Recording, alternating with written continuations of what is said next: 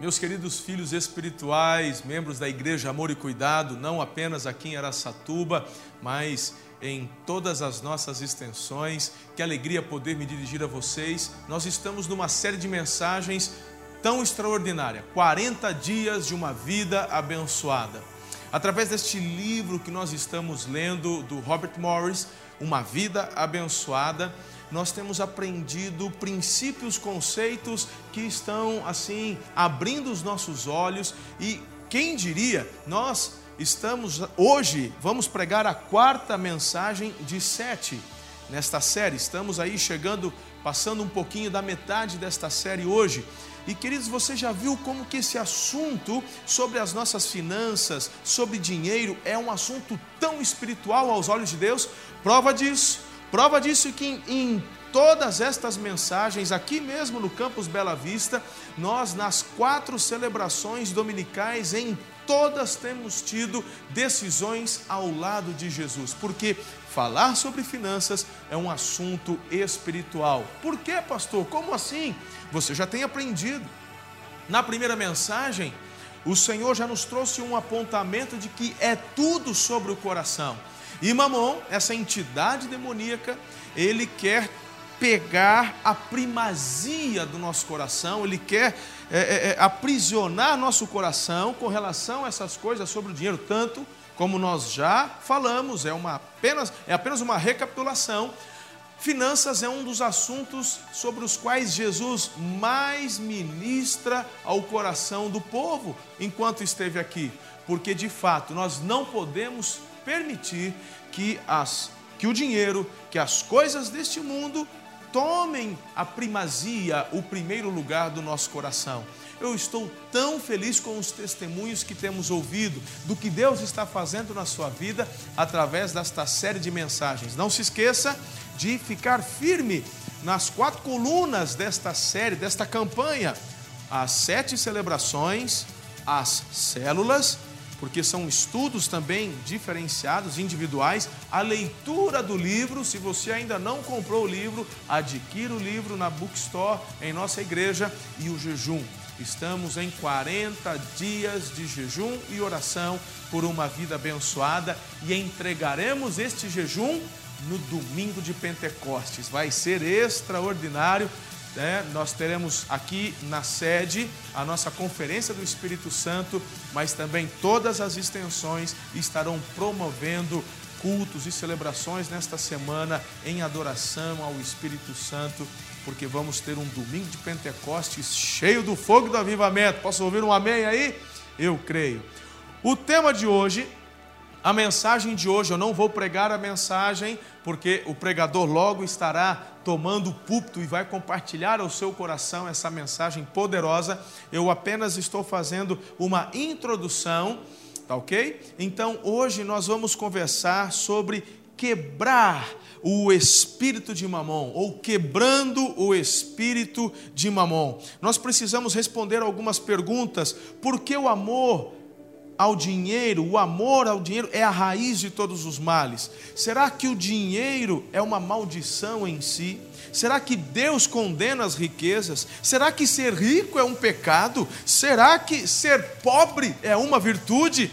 São questões que nós estamos respondendo durante esta série e nessa mensagem de hoje, quebrando o espírito de mamão, eu tenho certeza que será uma revelação para a sua vida. Amém?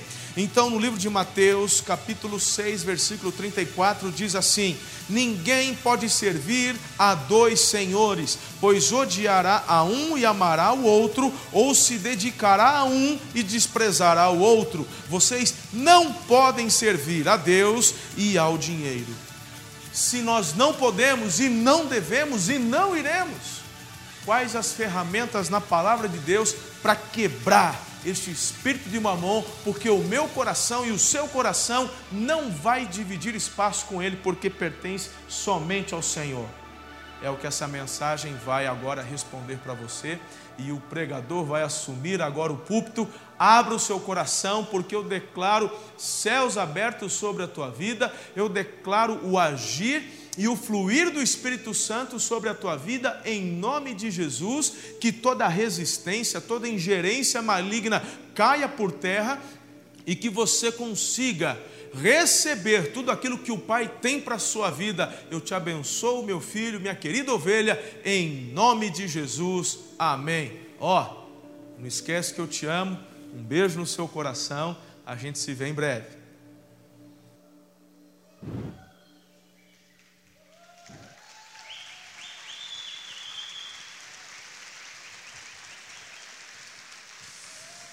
Bom dia, igreja. Graça e paz. A introdução já foi feita, vamos continuar essa meditação, essa palavra. É uma forma também de estar mais próximo das nossas extensões. Então, vez em quando estaremos fazendo essa abertura. Dessa forma, isso abençoa muito, porque somos uma só igreja em vários lugares. E aqui eu tenho oportunidade de sempre estar com vocês nos finais de semana, fora o que estamos a trabalho, viajando, mas tem extensões, por exemplo, que o Adamantino, o pastor Toninho estava até me cobrando, porque o ano passado não consegui nenhuma vez e eu preciso ir lá, mas essa é uma forma também de mantermos um contato pessoal também com elas, fazendo essa introdução à mensagem. Mas a mensagem de hoje, como já eu fiz a introdução, nós precisamos quebrar este espírito de mamão que se levanta contra as nossas vidas, querendo trazer arruaça, querendo trazer destruição, porque num primeiro momento parece que ele quer dar, mas na verdade o objetivo dele é tirar. E nós vamos mostrar isso na palavra de Deus. O primeiro texto já foi lido, o segundo está em Lucas. Eu peço que você abra sua Bíblia, por gentileza. Texto de Lucas, capítulo 16, versículo 9 até o 13. A palavra de Deus diz assim: Por isso eu lhes digo, usem a riqueza deste mundo ímpio para ganhar amigos, de forma que, quando ela acabar, estes os recebam nas moradas eternas. Quem é fiel no pouco também é fiel no muito, e quem é desonesto no pouco também é desonesto no muito. Assim, se vocês não forem dignos de confiança em lidar com as riquezas deste mundo, quem lhes confiará as verdadeiras riquezas? E se vocês não forem dignos de confiança em relação ao que é dos outros, quem lhes dará o que é de vocês. Nenhum servo pode servir a dois senhores, pois odiará um e amará a outro, ou se dedicará a um e desprezará ao outro. Vocês não podem servir a Deus e ao dinheiro. Amado Espírito Santo, essa palavra ela é da boca do Senhor para os nossos corações. Então eu oro, eu clamo que nesta manhã o Senhor se manifeste de uma forma poderosa. O meu coração está aberto. Nós já declaramos que toda resistência está por terra.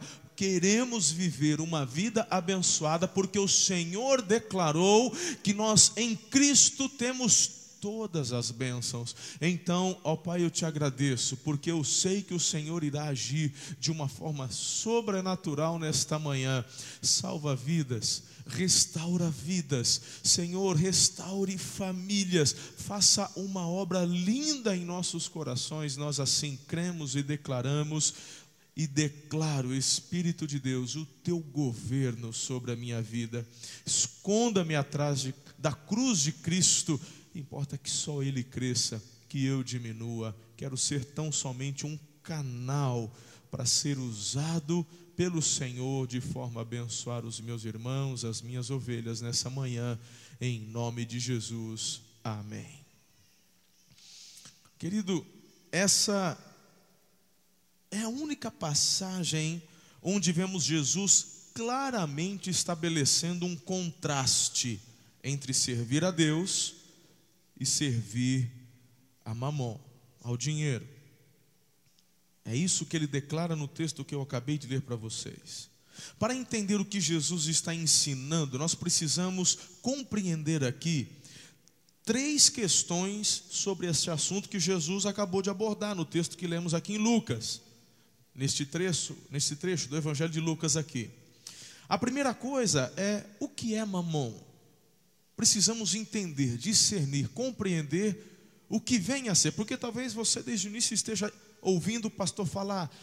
Tem até o livro do pastor Fabiano Ribeiro, lá da IC de São José dos Campos. Tem a venda ali na bookstore um livro muito bom, derrubando ou quebrando mamão, né? Derrubando mamão.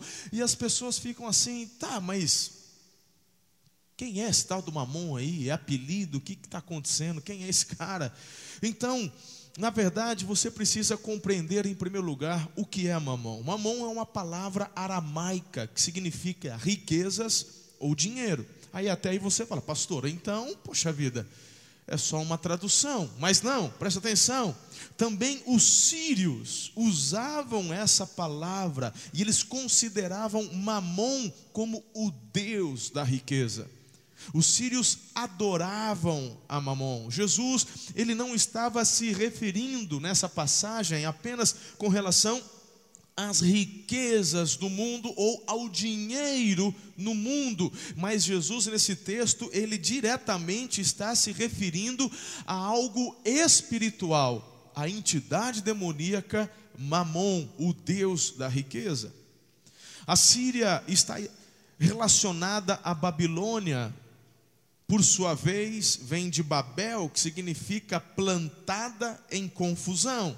Era um sistema onde as pessoas pensavam que podiam chegar ao céu através do seu próprio esforço. Você percebe que há uma semelhança hoje ainda nisso ou não? Por que, que o diabo, meu irmão, entra geração, sai geração, ele continua tentando aplicar os mesmos sofismas, as mesmas mentiras, ele só coloca uma cara nova. Ninguém chega ao céu por esforço próprio.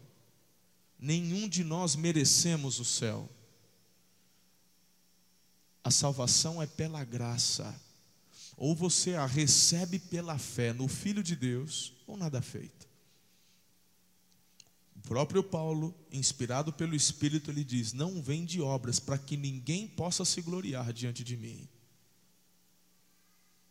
Quando olhamos para Mamon, o que Jesus está dizendo é que ele quer colocar no coração de muitas pessoas que através da sua riqueza, do que você tem, você consegue merecer o céu.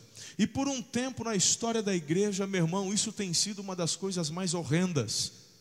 Tanto na época das indulgências, é só você, quem gosta de história e lê história, se você prestar atenção na própria conversão do padre Martinho Lutero, do monge Martinho Lutero, meu irmão, ele, uma das coisas que mexia com ele era justamente essa questão onde, como assim compramos a salvação? Como assim? Se você der a sua propriedade àquele ente que já morreu, que está no purgatório, está não sei aonde, no limbo, ele vai ser absolvido.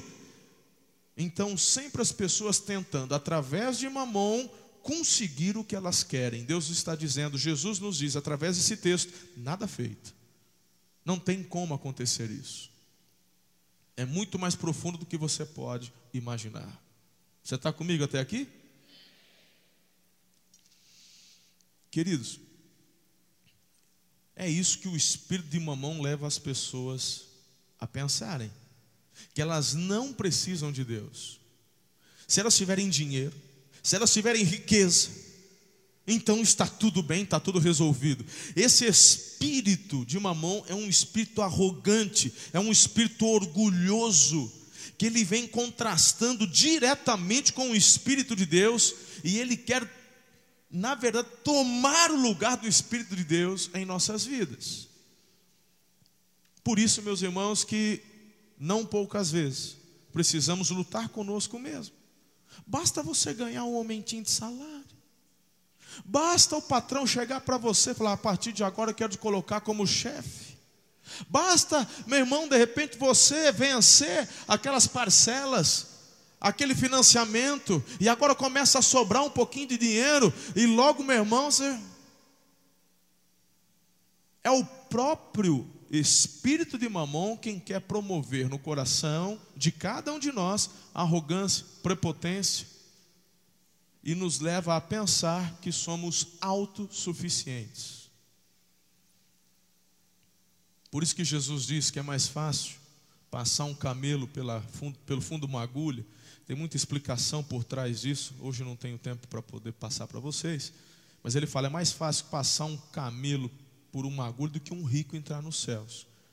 Jesus não está dizendo que é impossível, ele está dizendo que é difícil. Por quê? Porque se esse rico, o coração dele é tomado por mamon, ele se acha autossuficiente. Mamon gera arrogância, prepotência e é justamente para tomar o lugar de Deus nas nossas vidas. E meu irmão, não vem você, ah, eu não tenho esse problema porque eu sou pobre. Conversa fiada. Porque o pau que bate no Chico bate no Francisco. Esse demônio não escolhe classe social, não. Tá certo? Só porque você. você quem que, que você acha que é rico? Fala para mim. Você acha que ter 100 mil reais no banco é rico? É, é rico?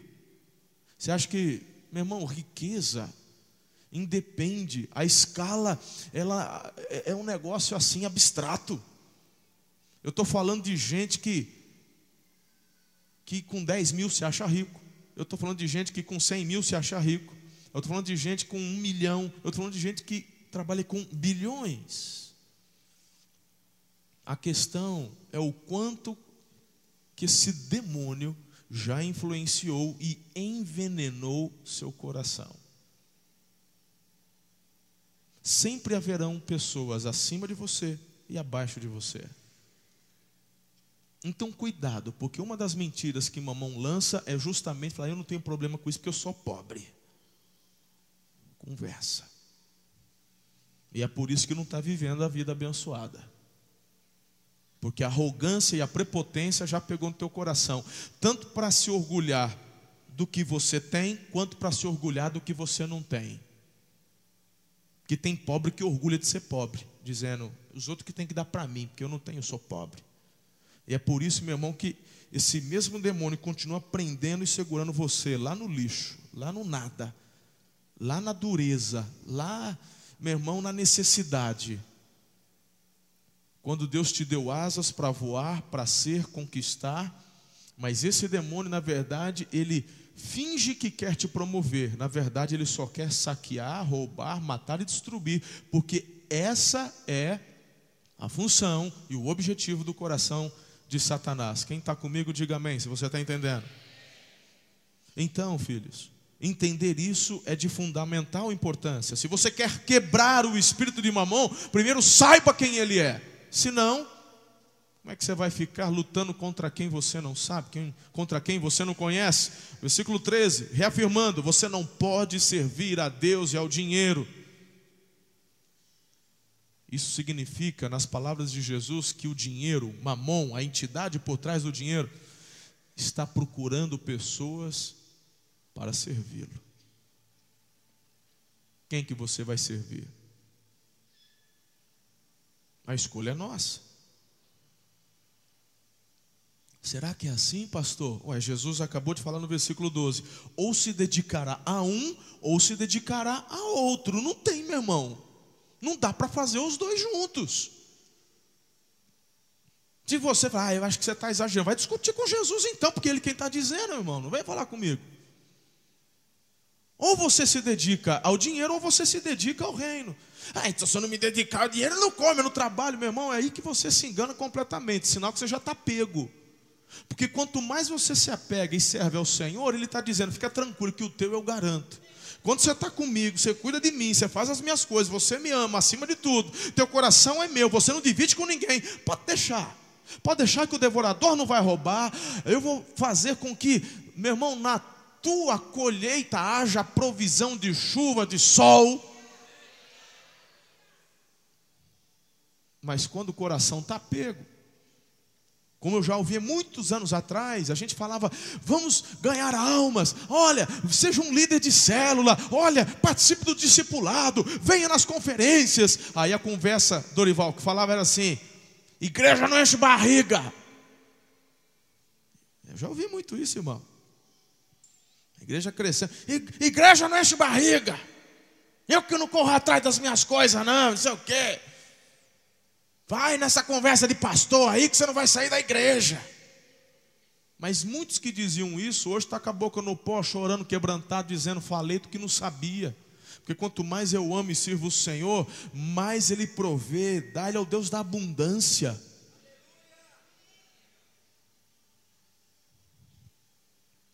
Mamão promete às pessoas identidade, segurança, segurança, significância. Mamão promete felicidade, alegria, paz. Só que o problema é que estas coisas só podem vir de Deus. Porque prometer é uma coisa, dar é outra. Você já, como brasileiro, deveria estar acostumado de que promessa de político não se leva em conta, irmão. Mas por isso, meu irmão, que essa desgraça pega tanto. Acho que brasileiro gosta de ser enganado. E é ano eleitoral de novo. Não é, irmão? É impressionante. Aí tem gente que fica quatro anos, não, não, não, não fala nada. Tem uns candidatos agora a presidente. Fica quatro anos. Ó, oh, foi pego roubando. E o que, que você. Não fala nada. E daquele assunto? Não sei de nada. E, não, não, sei de nada. Agora, depois chega a hora do eleitor, ela começa a dar de novo entrevista. Ah, não, porque... Aí você vai, ah, eu vou votar nela, porque ela... É- Acreditem. Ah, irmão, deixa eu te falar. Não existe salvador da pátria. O único que existe é o salvador da tua alma. Esse já veio, morreu, ressuscitou. Então, meu irmão, não coloca a fé no Salvador errado que você vai, você vai se lascar. Tem gente, meu irmão, você está achando que né, não existe Salvador da pátria. Tá? Mamão, ele quer fazer justamente isso. Fazer você acreditar que é ele quem vai dar segurança, essas coisas. Esquece. Você já parou, meu irmão, para pensar que tem gente que passa uma vida inteira, e eu não sou, ó, oh, não me interpretem mal, estudar, se preparar, fazer um bom curso, uma boa faculdade, continu... meu irmão, isso eu, eu aconselho, eu incentivo, e, e ó, mas eu estou falando de gente cuja motivação é errada, passa uma vida inteira, uma vida inteira, só preocupado em passar, ganhar, concurso público, etc. Não vive. Não vive. Se você, o teu alvo é ser um juiz, qual que é a tua motivação? Porque você analisa quem é que está tomando conta do teu coração, se é o Espírito Santo ou o Espírito de Mamão. Tem gente que fala, eu quero ser um juiz, porque o juiz ganha bem, e o juiz ele tem o poder da caneta, e o juiz ele está sossegado até o resto da vida. Quem está te orientando é mamão, não é o Espírito Santo. Aí você se engana achando que vai ser um juiz, não, porque assim, não. Aí você tenta aplacar a tua consciência através de umas mentirazinhas. E aí você passou uma vida inteira só pá, pá. Para chegar lá, meu irmão, vamos supor que você comece aos 17 na faculdade. Alcança a magistratura com 35. Aí depois que você vai lá, fala, agora eu estou bem. Está bem nada. Aí você vai começar a trabalhar, vai entender, meu irmão. Quer dizer, você nunca vai ter tempo para a igreja, nunca vai ter tempo para ganhar uma para Jesus, para fazer discipulado, para poder investir no reino. Você nunca vai ter tempo para isso. Porque teu coração já foi pego por mamão. Agora, se essa vocação é do Espírito de Deus, porque o Senhor quer levantar sobre a terra juízes que sejam justos, honestos, que vão trabalhar em prol do povo e abençoar o povo. Então pode ter certeza que o Senhor te dará equilíbrio, tanto no tempo para você estudar, para você se preparar, porque quando você vai, vai estudar para um concurso desse, você nunca vai conseguir ler tudo que é dado de matéria que vai cair no concurso. Você pode ter leitura dinâmica, você pode ser o wise da leitura, você nunca vai conseguir ler tudo o que vai cair de matéria. Sim ou não? quando é o Espírito Santo que está te dirigindo, ele lá no teu interior, você é cheio do Espírito, você é dirigido pelo Espírito, você não falta na vigília, você não falta numa conferência, você está no culto, você está na célula, você está lá, Espírito Santo fala comigo, hoje eu tenho que estudar, ele vai, ele vai lá no teu Espírito e fala assim, ó, vai para o livro tal, estuda tal. Eu falo, quem? Ah, mas isso aí, Senhor, nunca caiu no concurso. Aí vem de novo, no estuda tal. Aí você lê, meu irmão, batata, tá lá. Eu poderia trazer aqui um monte de gente que fez concurso para a OAB. Tem gente que, meu irmão, é 3, 4, 5, 10 e não consegue passar. Aí você, meu irmão, vai lá. Você é cheio do Espírito. Aí o Senhor, eu ouvi testemunho desse pessoal que passou, pastor, eu estudei tal coisa, e a hora que eu estou fazendo a prova, uau, bem na minha frente, exatamente o que eu estudei, eu não precisei, foi demais, passei. Ah, meu irmão, deixa o Espírito dirigir tua vida.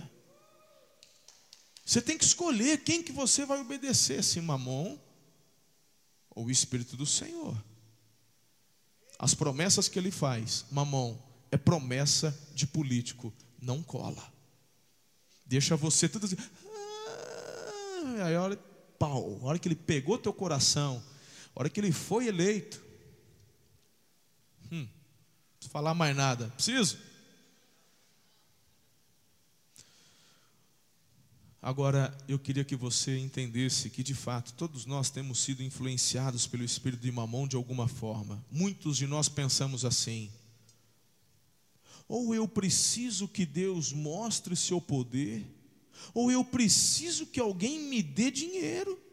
Se eu tiver dinheiro, eu vou estar bem, Senhor. Meus problemas vão acabar. o dinheiro nunca será a solução dos seus problemas. Deus é a solução dos seus problemas. Bem, quem é mamão está respondido. Segunda questão importante para você derrotar é entender se o dinheiro é mal em si. O versículo 9 fala: a riqueza deste mundo ímpio.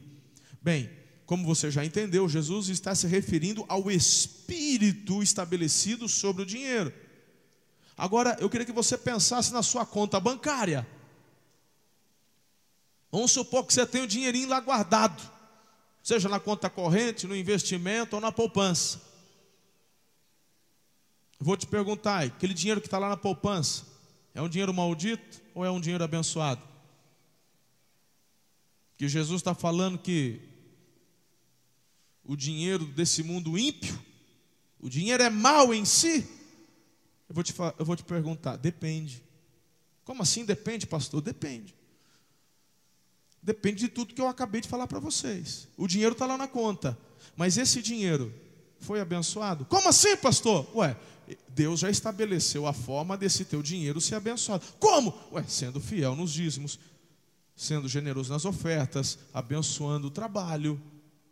Se do que você recebeu, não importa, meu irmão, se o teu patrão conhece a Jesus ou não conhece, não importa, você trabalhou, seu trabalho é digno e é digno do salário trabalhador.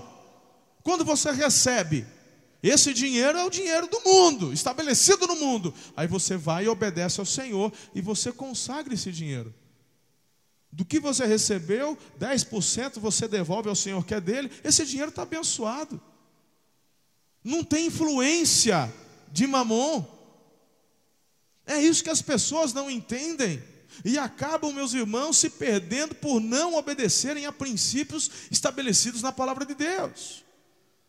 Se você ganhou esse dinheiro honestamente, você consagrou esse dinheiro, uau! Foi Deus quem estabeleceu a forma como esse dinheiro seria abençoado.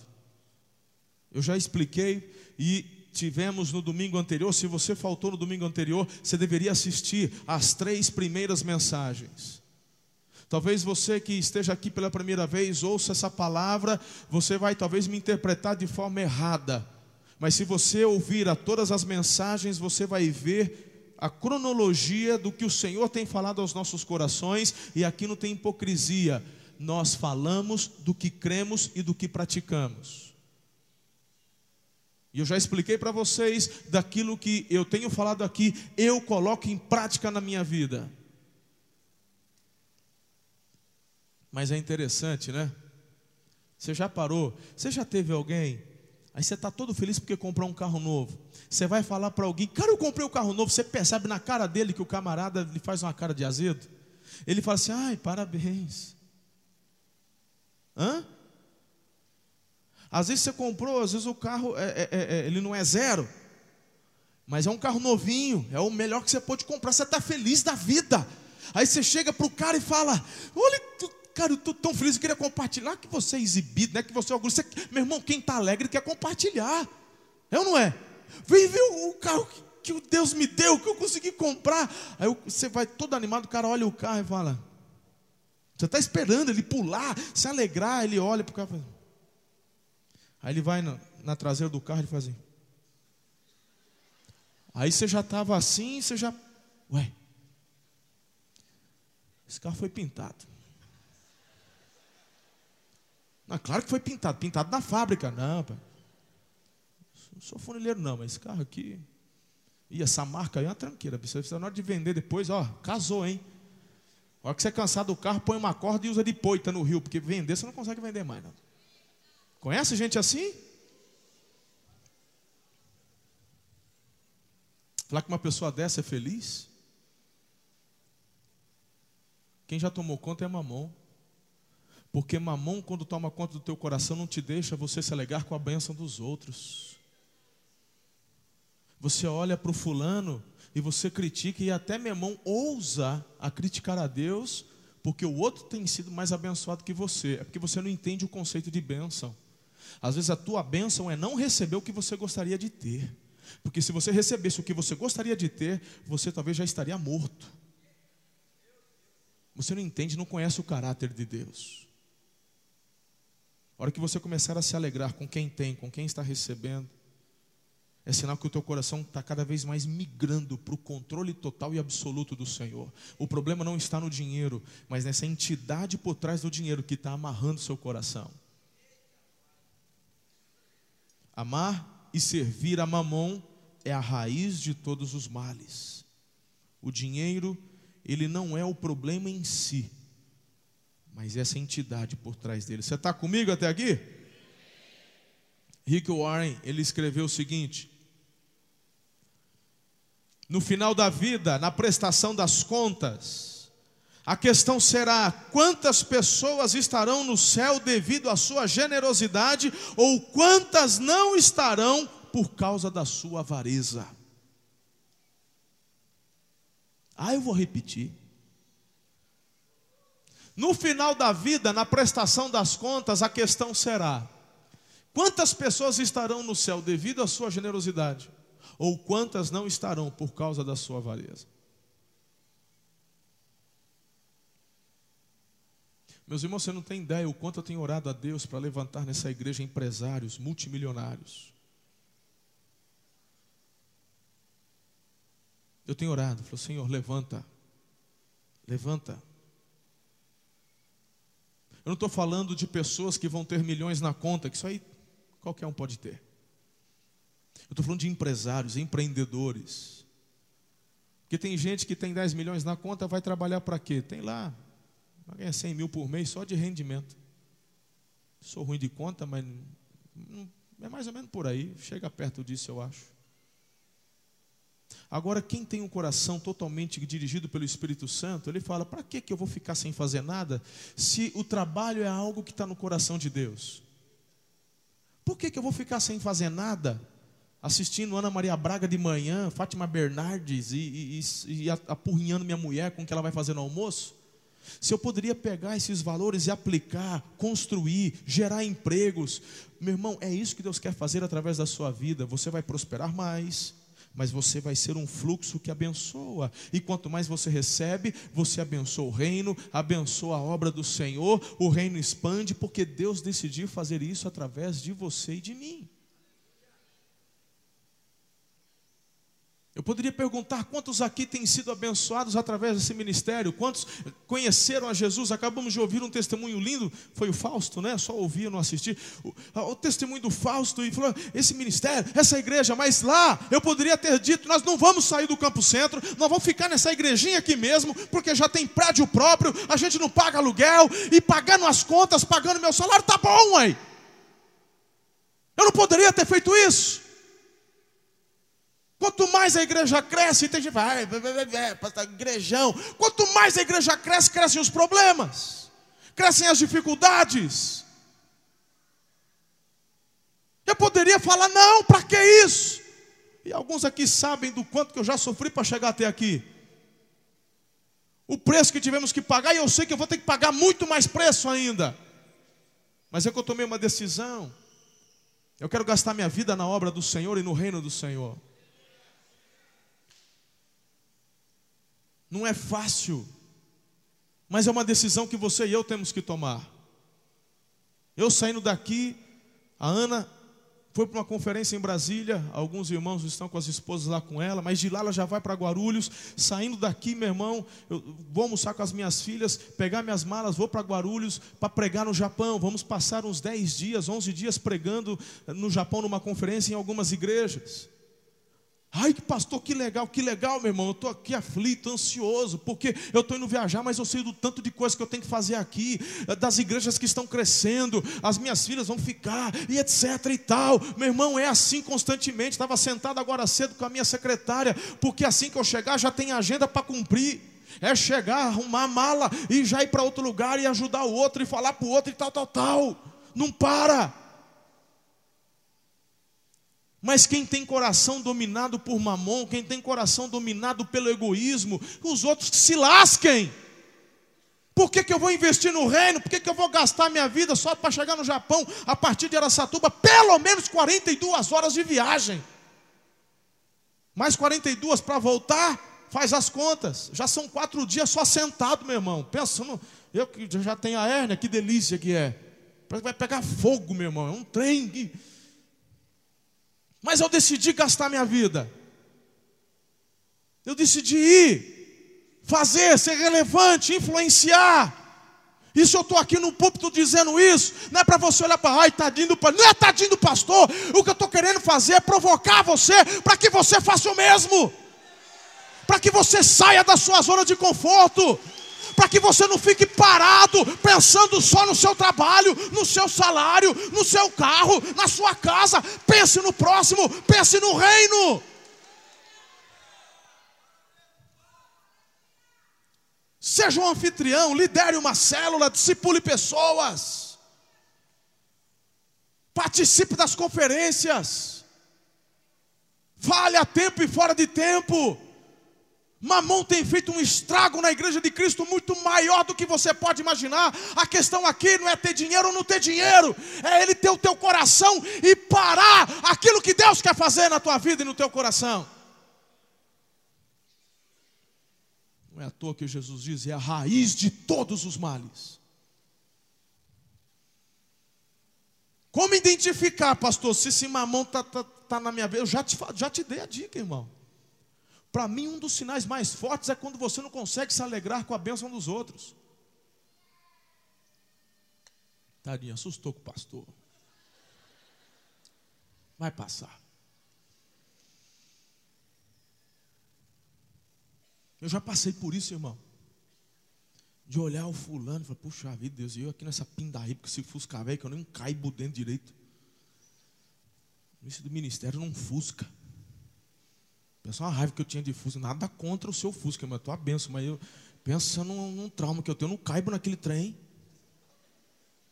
O Guilherme Teste é apaixonado por Fusca. Eu falei, gente, um gosta dos olhos, o outro da remela, porque. Né? Aí Deus foi me ensinando a me alegrar, a celebrar e a abençoar. Meu irmão, diante de Deus, o que eu estou ensinando para vocês o que estou ensinando para vocês é algo que eu tenho colocado em prática no decorrer dos anos e Deus tem feito muito mais além do que eu podia imaginar ou pensar. Eu falo, eu não posso guardar isso para mim.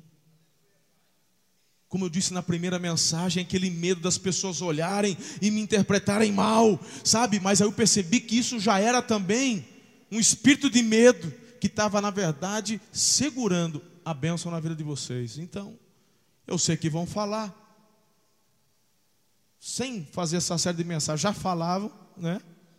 Lá fora. Mas não tem problema, porque eu sei que muitos, a maioria, serão aqui tremendamente abençoados pelos princípios que estamos aprendendo. Que você, quando chegar no céu, se alegre, que através da sua, da sua riqueza, muitas pessoas se achegaram aos pés de Jesus. Eu fico imaginando, o livro mesmo conta, né? Fico imaginando aqui, eu quero que esses empresários cresçam tanto, que eles tenham aviões particulares, para quando precisar ir lá no Mato Grosso pregar, falar, pastor, precisa, precisa pegar avião, eu vou levar o senhor, eu vou e volto. Olha quanto tempo a gente não, não, não vai ganhar com isso. Fala, eu recebo aí, meu irmão, estou te profetizando um avião aí para você, empresário. Amém, recebe. Mas receber se tiver generosidade para abençoar o reino. É ou não é? Semana passada terminou o que eu falei, né? Porque parece que não, meu tudo é questão do tempo. Saí daqui, a gente terminou a conferência sexta. Em casa eu fui dormir uma da manhã, acordei às quatro e meia, peguei o avião, fui chegar lá em Boa Esperança, no interior do Espírito Santo, sete horas da noite. Foi feriado, dia 21 foi feriado. E o dia inteiro em aeroporto, viajando, avião que atrasa e não sei o quê, para lá, para cá quatro e meia da manhã para chegar às sete, tomar um banho e já ir para o púlpito pregar. Aí já pensou, você empresário, com um avião desse, pastor chega junto aí, eu saía daqui depois do almoço e aproveitar o feriado, fazer um churrasco com a família. Aí falou, pastor, vamos embora, bora! Duas horinhas nós estava lá, oh aleluia, oh Espírito Santo. Abre as portas para esses empresários aqui, ó. Faz isso, Senhor. Eu creio. A terceira questão, para partirmos para uma parte prática. O que devo fazer com o meu dinheiro? Então perceba, o que é mamon, o dinheiro é mal em si, e terceiro, o que devo fazer com o meu dinheiro?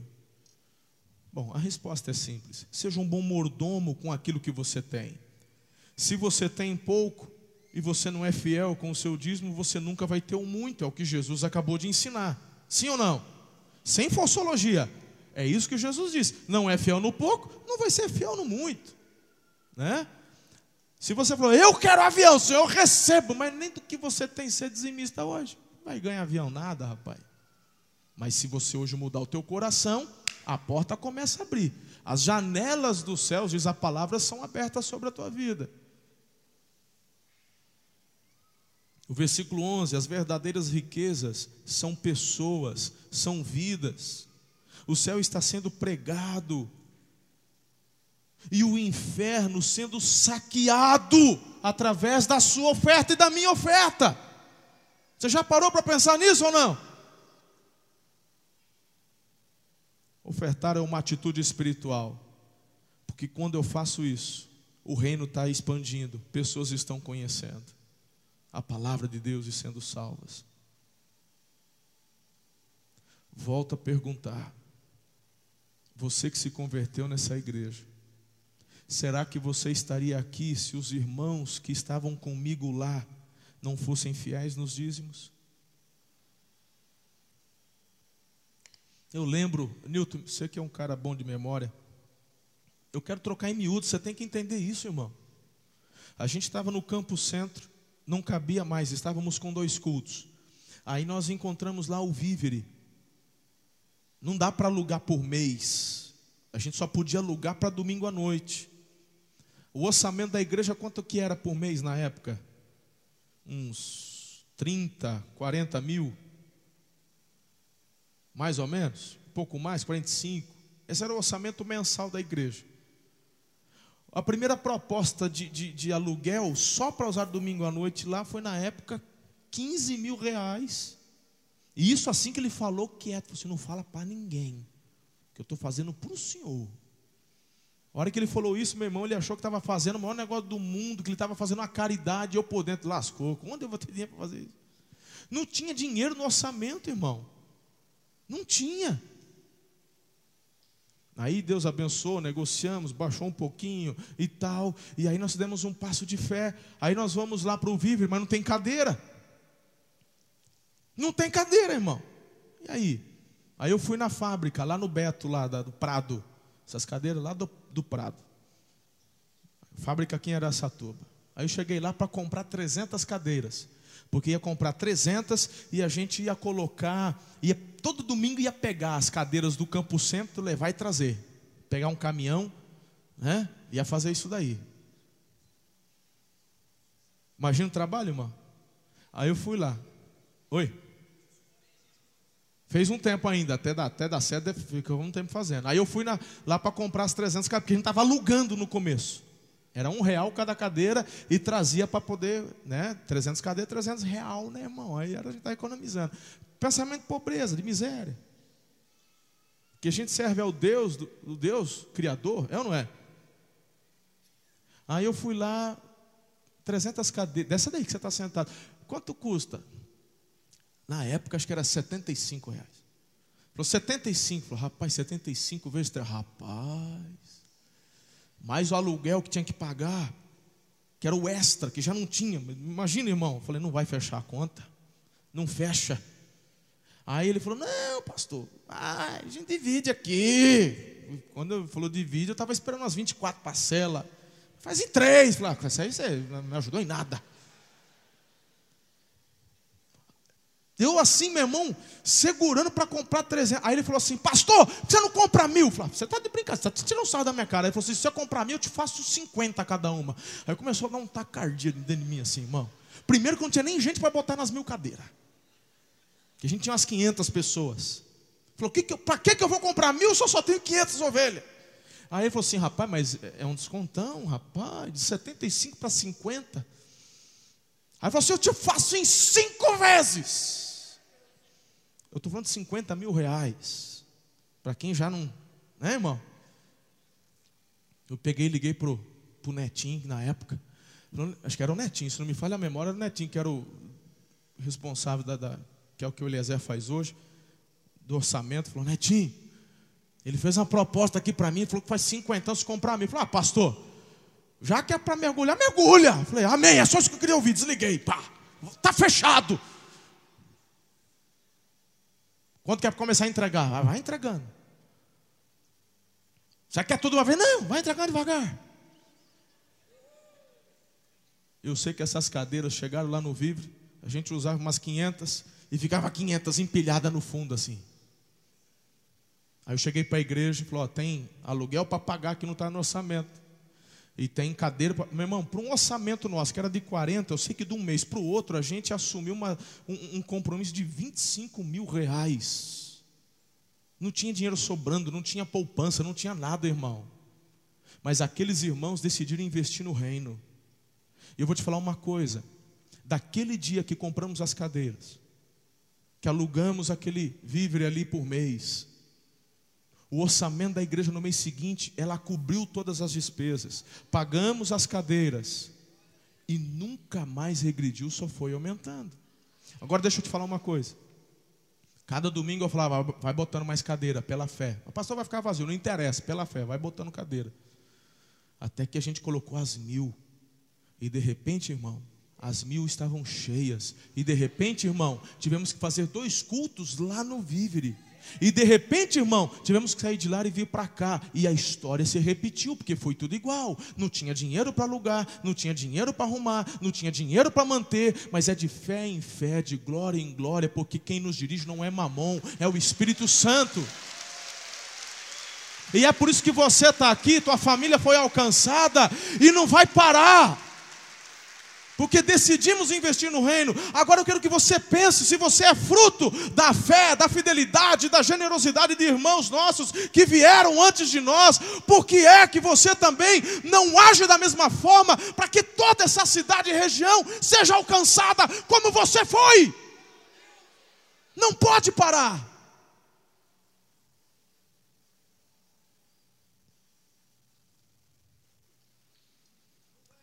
Como quebrar a influência de mamão e agora de uma forma prática para encerrar a mensagem? Primeiro lugar, proteja a sua vida dos ataques. Efésios 6, 12 e 13, pois a nossa luta não é contra pessoas, mas contra os poderes e autoridades, contra os dominadores deste mundo de trevas, contra as forças espirituais do mal nas regiões celestiais. Por isso, vistam toda a armadura de Deus, para que possam resistir no dia mal e permanecer inabaláveis depois de terem feito tudo. Aleluia. Pensa num texto poderoso. Napoleão Bonaparte ele escreveu o seguinte: a melhor maneira de destruir um inimigo é conhecê-lo. Por isso que estamos desnudando aqui Satanás e o espírito de Mamão para que você possa derrotá-lo. Para que você consiga, quando ele começar a te cutucar no teu coração, falar: opa, palavra de Deus me alertou quem é você e como é que você age, está repreendido. Em nome de Jesus, proteja a sua vida destes ataques. O apóstolo Paulo disse: não devemos ignorar as intenções de Satanás. O que, que, é isso, pastor? O que, que significa isso? É você, meu irmão, estar atento ao que está acontecendo, porque nem toda proposta é uma boa proposta. Às vezes, uma proposta de aumento de salário não é uma boa proposta. Quais são os intentos por trás disso?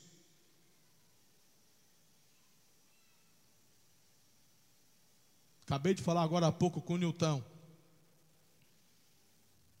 Essa igreja não recebe oferta de candidato político. Nunca recebeu, e enquanto eu for pastor, presidente dessa igreja nunca vai receber. E ponto final. E ponto final.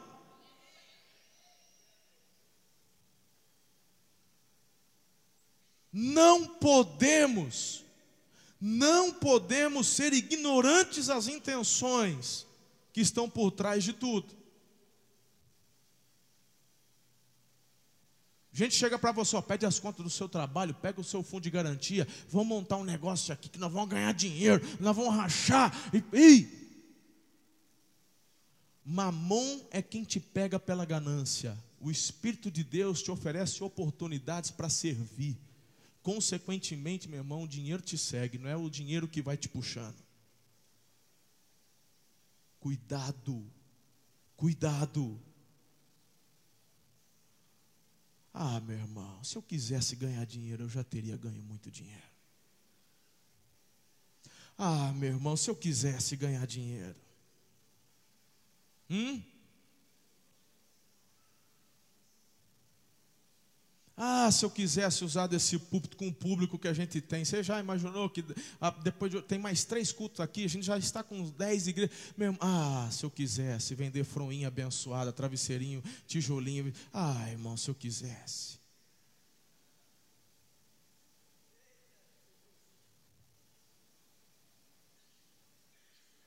Eu quero que você cresça, prospere para que o reino avance através da sua vida e que você receba a verdadeira riqueza direto do Senhor, que serão os galardões que Ele vai distribuir a cada um de nós por aquilo que fazemos para Ele. Mamão promete as coisas que somente Deus pode dar. Então, em nome de Jesus, proteja a sua vida contra os ataques dele. Mamão diz para comprar e vender. Deus diz: você tem que plantar e colher.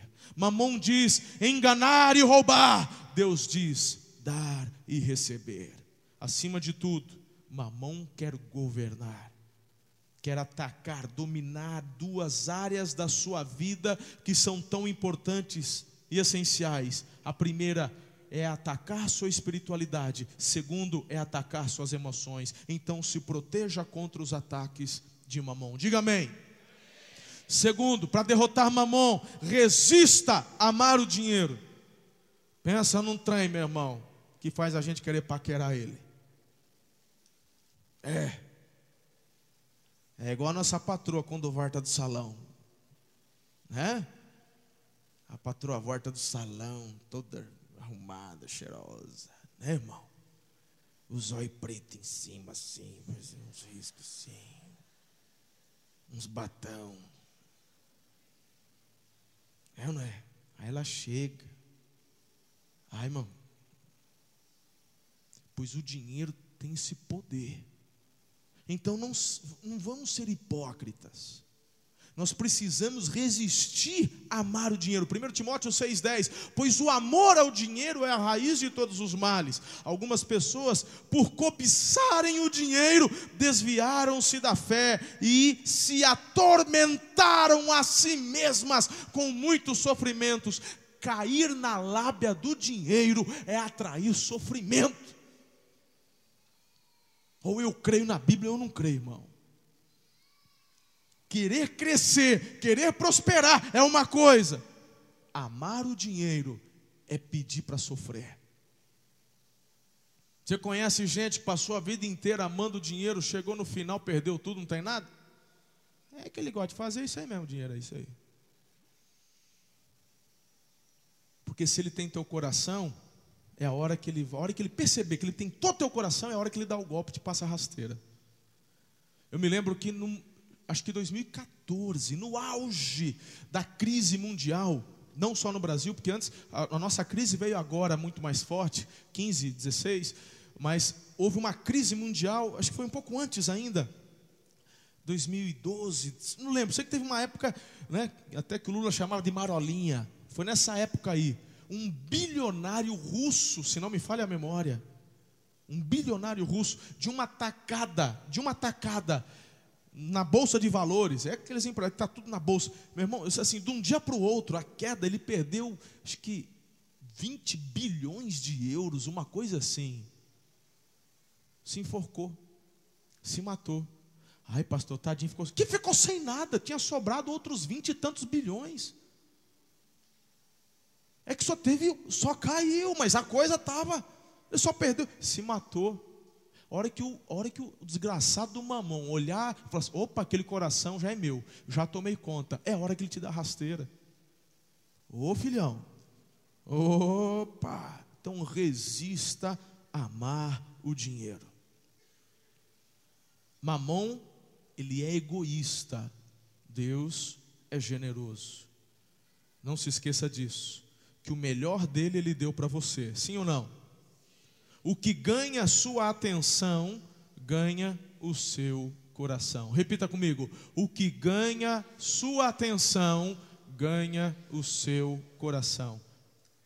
A voz da generosidade sempre será a voz de Deus. Posso te dar uma dica? Pastor, eu tenho um problema com isso, eu amo dinheiro. Ótimo, o primeiro passo você já deu, é reconhecer. Deixa eu dar uma dica para você. Ora a Deus e diga assim: Senhor, eu quero ser usado por Ti. Coloca alguém da minha célula. Não vale a esposa, né, filho? Não vale. Ah, é meu filho. Minha... Não. Escolha alguém distante, que talvez você não tenha relacionamento nenhum. Eu quero ser um instrumento para abençoar alguém. Aí, dentro das suas possibilidades, pense numa oferta generosa. Generosa. Não vem com 100 real, filho. É, uma oferta generosa. Deus coloca no meu coração uma oferta generosa. Uma oferta que assim, que, vai, que você vai sentir dó de enfiar a mão no bolso. Eu não estou falando para você trazer de oferta na igreja, não. Tá bom? Eu estou falando para você pensar em alguém lá da célula, alguém que, que você conhece. Ora a Deus, não seja guiado pelos seus olhos. Não, a Bíblia fala: olha, cuidado na hora de fazer, porque você sabe que aquela pessoa que você vai abençoar, ela tem condições, depois ela vai te retribuir. Não, meu irmão. É alguém que você sabe que não vai ter como te retribuir nunca. Estamos juntos até aqui? Aí pense, ore e feche uma oferta. Uma oferta, uma oferta. É um tipo de oferta que fala assim: esse mês não vai ter churrascaria, não vai ter pizza, nem dunga. Não vai dar, porque eu vou dar uma oferta generosa. Orou, fala com a esposa. Se você é casado, você tem que falar com o marido e com a esposa. Porque, meu irmão, o salário dos dois é da família. Então vocês têm que ver se Deus testifica no teu coração. Testificou. vamos abençoar? Vamos. Pega o envelope, pega o envelope da igreja, põe, sela, escreve um versículo, escreve uma carta, abençoa, profetiza. Aí você vai nessa pessoa e fala: Deus mandou te abençoar. Não, não vou aceitar. Falou, tá vendo, Deus, eu fiz minha parte. Aí você toma de volta. Não, né, o, o cara pálido. Aí não, né? Você pega, falou, Deus mandou. Isso é uma semente para abençoar a tua vida. Depois vem falar comigo qual o sentimento do teu coração. Se você ficou com raiva, eu vou ressarcir a oferta que você deu. Se o que você, se o que você sentir é raiva, ódio, mas eu te garanto em nome de Jesus que você vai receber uma unção de alegria, de satisfação tão grande vinda do Espírito Santo, meu irmão, que isso vai ativar a generosidade no teu espírito. Isso vai abrir uma porta no mundo espiritual tão extraordinária. Faça o teste. Faça o teste. As minhas experiências mais gostosas no âmbito das finanças não foi quando recebi, foi quando eu dei. E eu já, ouvi, eu já recebi boas ofertas. Mas a alegria, meu irmão, de você. E quando você recebe a oferta, que isso talvez vai acontecer com você. Quem sabe isso não vai acabar aqui, ó, no poder do evangelho? Já pensou que lindo? Já aconteceu comigo, a oferta vem na tua mão, falou, uau, Senhor, glória a Deus, eu estava precisando. Aí o Espírito fala assim, mas não é para você. Claro que ele deu na minha mão, está com o meu nome. Não só vai passar por você, é que ele não conhece a pessoa quem eu quero abençoar. Você conhece, você só é uma ponte.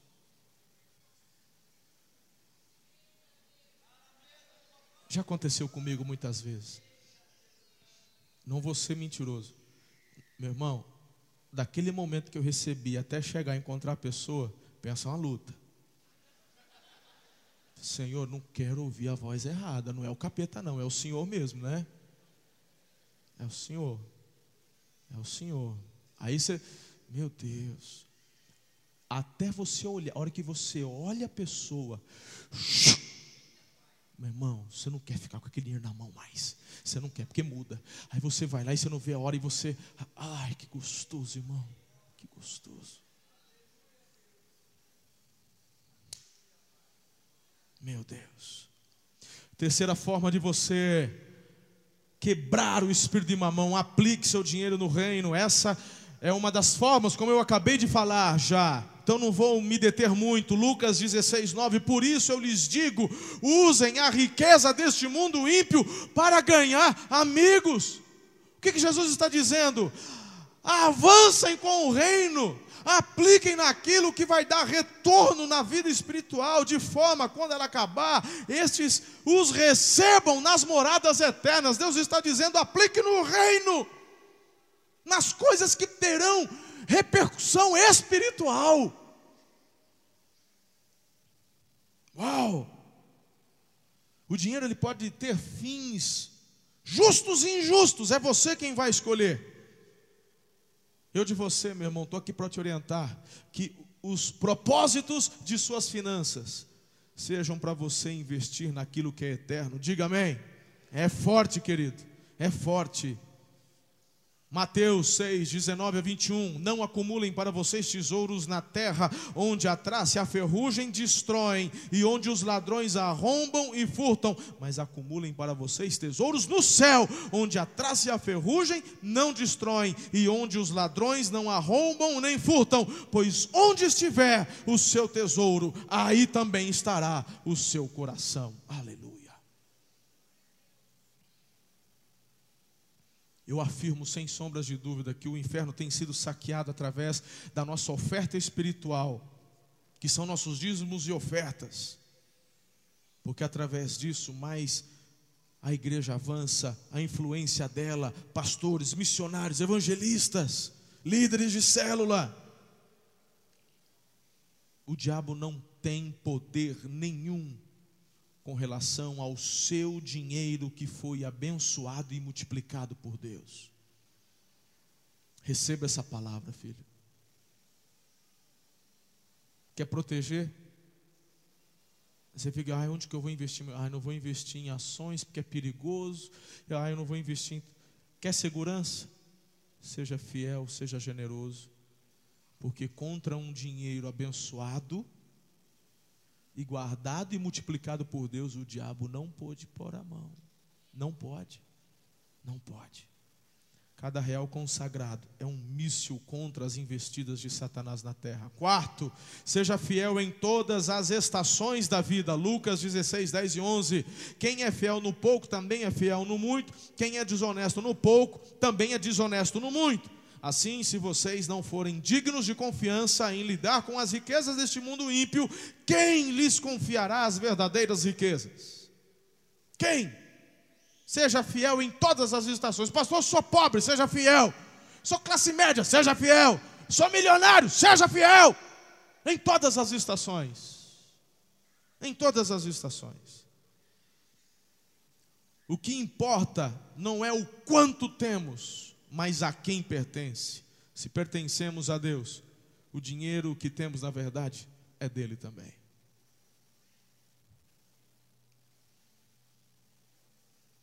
Está comigo até aqui ou mamão está pegando muito forte aí, irmão? Na tua vida não tem espaço para mamão. Amém? Quem dirige a tua vida é o Espírito Santo.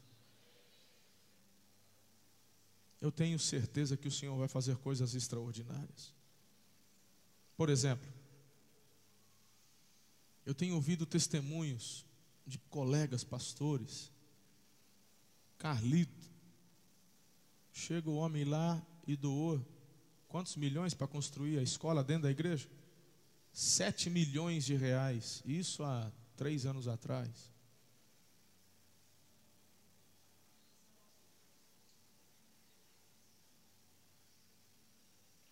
Paulo Mazzoni, pessoas chegando e dando oferta, milhões. Uma única pessoa. Falando, nossa, igreja batista como a nossa. Piragine, Curitiba. Agora chegou um irmão lá, porque eles também fizeram a série, chegou um irmão lá, oferta 5 milhões. Eu creio que isso vai acontecer, meu irmão, em todo o reino. Vai acontecer conosco também. Eu já estou com um projeto pronto para fazer, fazermos a nossa casa de oração. Por que, que não começou, pastor? Porque eu preciso fazer agora campanha com as células. Mas quem sabe aqui nessa manhã tem alguém que vai dar essa oferta. Eu não estou pedindo para construir casa do pastor. Deus me deu condições de financiar uma casa. Eu estou morando na minha casa hoje, glória a Deus. Até o ano passado eu não tinha casa, Deus me deu. Financei minha casa, estou morando na minha casa. Estou pedindo para mim, não. Aí tem gente que fala assim, pastor, mas esse terreno onde a gente está nem é nosso, só vai construir. Deixa uma mão de lado, filho. Porque o tempo que ficarmos aqui, nós vamos ter uma casa de oração que vai funcionar. A ideia é funcionar 24 horas por dia. Nós vamos fazer embaixo da figueira lá, um lugar bonito para qualquer hora do dia você parar, ter um tempo ali para você poder orar. É um projeto que, assim, a gente está tentando enxugar para ver se consegue ficar nos 250 mil reais, né? Aí o, o Nito, ah, acho que não, não, sei se vai dar, não. Mas o Leandro, que é o engenheiro, ele e a noiva, vai, nós vamos 250 mil reais para a gente fazer uma casa de oração. Você já parou para pensar o que é isso? Nos, no dinheiro de hoje, porque Davi, presta atenção, presta atenção no que eu vou te falar. Davi, o rei Davi, ele queria construir um templo para Deus, queria dar um templo. Deus falou: Você não pode construir agora que você está em tempo de guerra. Em tempo de guerra, você tem que guerrear. Você é um estadista, você é, é um outro objetivo. Mas o teu filho vai dar. Pode deixar que eu vou dar paz para o teu filho Salomão, e de fato Salomão teve um reinado de 40 anos de paz. Só que, lembra que Salomão que construiu o templo. Talvez o que você não lembre é que tudo que foi usado para construir o templo, a oferta foi de Davi. E no dinheiro de hoje, seria em torno de mais de 20 bilhões de dólares. Das finanças que Davi doou dele. Davi podia falar: Não, vou garantir minha, minha, minha descendência. Já pensou todo esse dinheiro? Tudo em ouro, prata, e ele de não, isso aqui eu garanto para umas três descendências. Não. Os olhos de Davi estavam no Senhor. E a promessa foi de, do próprio Deus para Davi, que ia garantir a descendência dele. Ele faz uma doação de algo que ele nem iria ver. E de algo que no futuro foi até destruído. Mas foi destruído porque o coração se desviou do povo. O coração do povo se desviou de Deus. Então foi destruído. Mas eu quero chamar a sua atenção sobre a generosidade daquilo que você faz para o Senhor. Diga amém, quem está comigo aqui.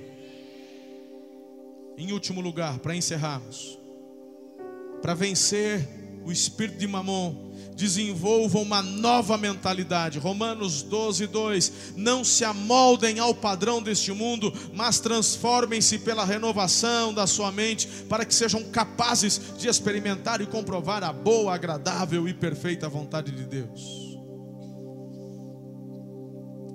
A minha mente e a sua mente, o meu coração e o seu, precisa ser mudado e transformado conforme os propósitos eternos do Senhor.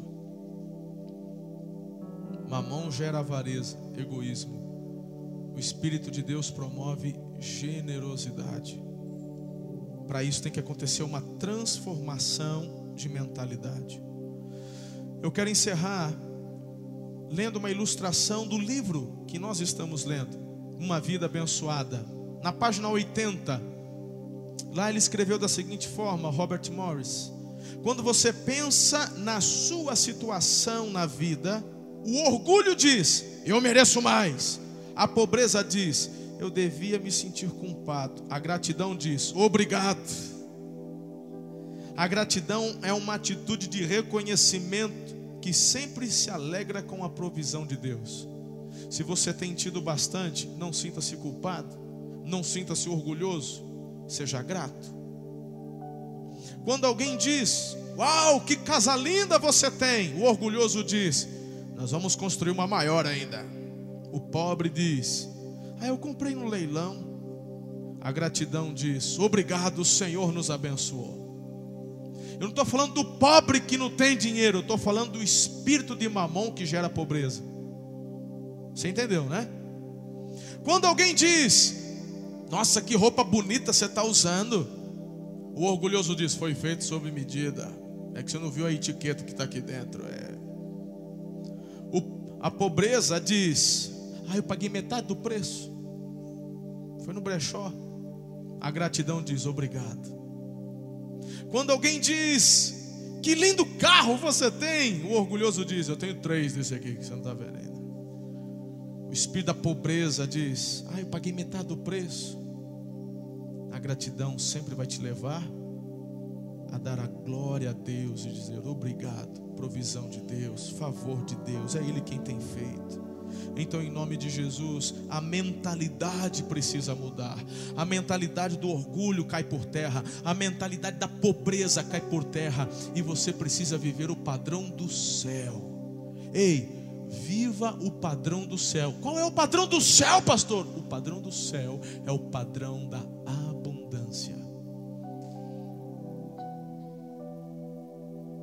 Abundância.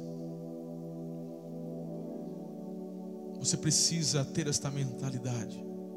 Tua casa, não importa o quanto você tenha, mas você precisa ter o espírito da abundância na sua casa. Tem gente que tem uma casa simples, mas é linda, é limpa, é cheirosa, é arrumada, tem presença de Deus. Tem gente que tem mansão e a casa é um lixo. Ano passado, quando eu fui procurar uma casa para poder financiar e quando Deus me deu, os corretores me levaram em várias casas, dentro do padrão que eu podia adquirir. Eu entrei em casas muito boas, sobrados, dentro de condomínio. Mas quando eu entrei, eu, eu, eu tinha vontade de chorar, porque a casa era um lixo lixo, pia suja, sujeira no quintal, Às vezes a pessoa tem dinheiro, mas é tomada por uma mão que é o espírito da pobreza. Que você, em nome de Jesus, transforme a sua mentalidade. Comece hoje no domingo. Se você está ouvindo e recebendo essa palavra, talvez você gostaria de descansar e dormir hoje Ah, não vai dormir não, meu irmão. Se o teu quintal está um lixo, quem gosta de lixo é demônio. Demônio, você pode ver, meu irmão. Manifestação demoníaca, é, é, é tudo um lugar que tem lixo. Para que que você fica guardando aquela desgraça daquele pneu velho que você trocou? O abençoado joga no lixo. Joga no lixo que você não vai usar mais essa porcaria. Não, mãe, vai que, que vai que o que, irmão? Confie no Senhor, que se esse pneu novo que você pôs furar, Deus vai te dar condições de comprar um novo e não colocar o velho que você já era para ter jogado fora. Mania de ficar guardando um monte de coisa, não tem onde guardar, joga fora. Mania de pobreza. Quando eu cheguei nessa igreja, tinha um quartinho que ficava eh, lá, tem três, quatro andares, e tinha uma laje no meio. E eu não sabia daquela laje lá. Eu falei, pastor, aí dia eu o que tem aí dentro? Eu penso num depósito de lixo. Ah, porque usou não sei quando, porque usou não sei quando, e vai usar quando de novo isso? Ah, pastor, você não dá para usar mais não, joga no lixo. Pastor, joga no lixo. Chama a caçamba. Aí vão achar ruim. Ué, quem quiser leva para casa. Tem que mudar a mente. Mudança de mente. O diabo fica te prendendo numa mentalidade de sujeira, de pobreza. Você pode fazer churrasco com picanha, fica comprando colchão duro, avarento, dá picanha para tua família comer, mão de vaca. Seja liberto em nome de Jesus. Quebra esse espírito maldito que fica tentando te fazer viver na pobreza. Para com isso. Você chega aqui, meu irmão. Tem tanta coisa que a gente poderia fazer, vamos, vamos fazendo aos poucos.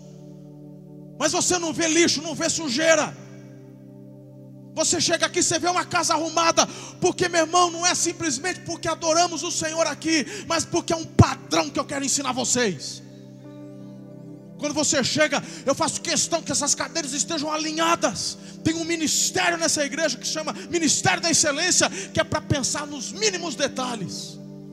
Deus colocou no meu coração, tem vários voluntários. Olha aqui essa cadeira, do jeito que começa, ela termina lá. Isso aqui é proposital, não é por acaso. É para que você na tua casa tenha excelência. Gere da mesma forma na tua casa. É o padrão do reino, o padrão do céu. Venha o teu reino, seja feita a tua vontade aqui na terra, como é no céu.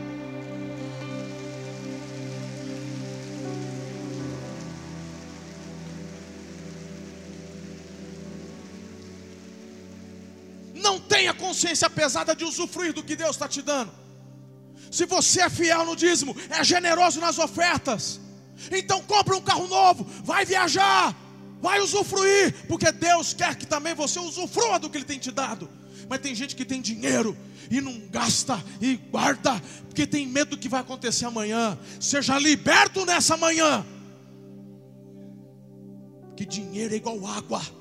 Se você guardar muito, apodrece.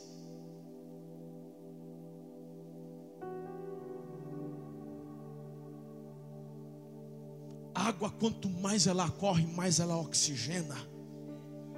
Você deveria saber, porque você mora num lugar onde o Tietê passa no nosso quintal. Quantos de vocês não foram lá? Pega tucunaré, pega curvina, pega porquinho, pega não sei o que, mergulha, nada, tá cheio de mansão aí no, no nosso Tietê. O paulistano vem aqui e fala: Vamos lá no Tietê, você é louco? Porque o Tietê deles é podre, só recebe esgoto. Mas sabe o maior problema de lá? A água não corre, está parada, recebe um monte de tranqueira. O teu dinheiro parado vai apodrecer, é igual Tietê. Mas quanto mais ele corre, ele vai ganhando outros afluentes outros rios vão se juntando, ele bate em pedra, ele recebe oxigênio, ele vai sendo tratado quando ele passa aqui, ele está saudável. E quanto mais ele corre, mais ele vai sendo agregado. Quem está entendendo o que eu estou falando? quanto mais você reter, mais você vai apodrecer. Se você deseja quebrar o espírito de mamon, eu quero que você faça esta oração como um marco de quebra da influência desse maldito na sua história. Talvez seja algo que vem de gerações na sua vida. Avós, tataravós, tios, pais, que viveram sob a influência de mamão, tinham muito, perderam tudo, ou quem sabe ainda tem muito, mas não vive a abundância. É um espírito que vai ser quebrado nessa manhã. Você crê nisso? Eu creio. Eu quero que você coloque toda a sua fé. Não é uma reza, é uma oração que tem que fluir do teu coração. Eu vou pedir para que essa oração esteja no estudo de célula quarta-feira, para que vocês possam ler e meditar nela de novo. Amém? Você está preparado? Vamos todos juntos. Vamos, vai. Querido Pai Celestial, perdoa-me por ser egoísta, orgulhoso e invejoso.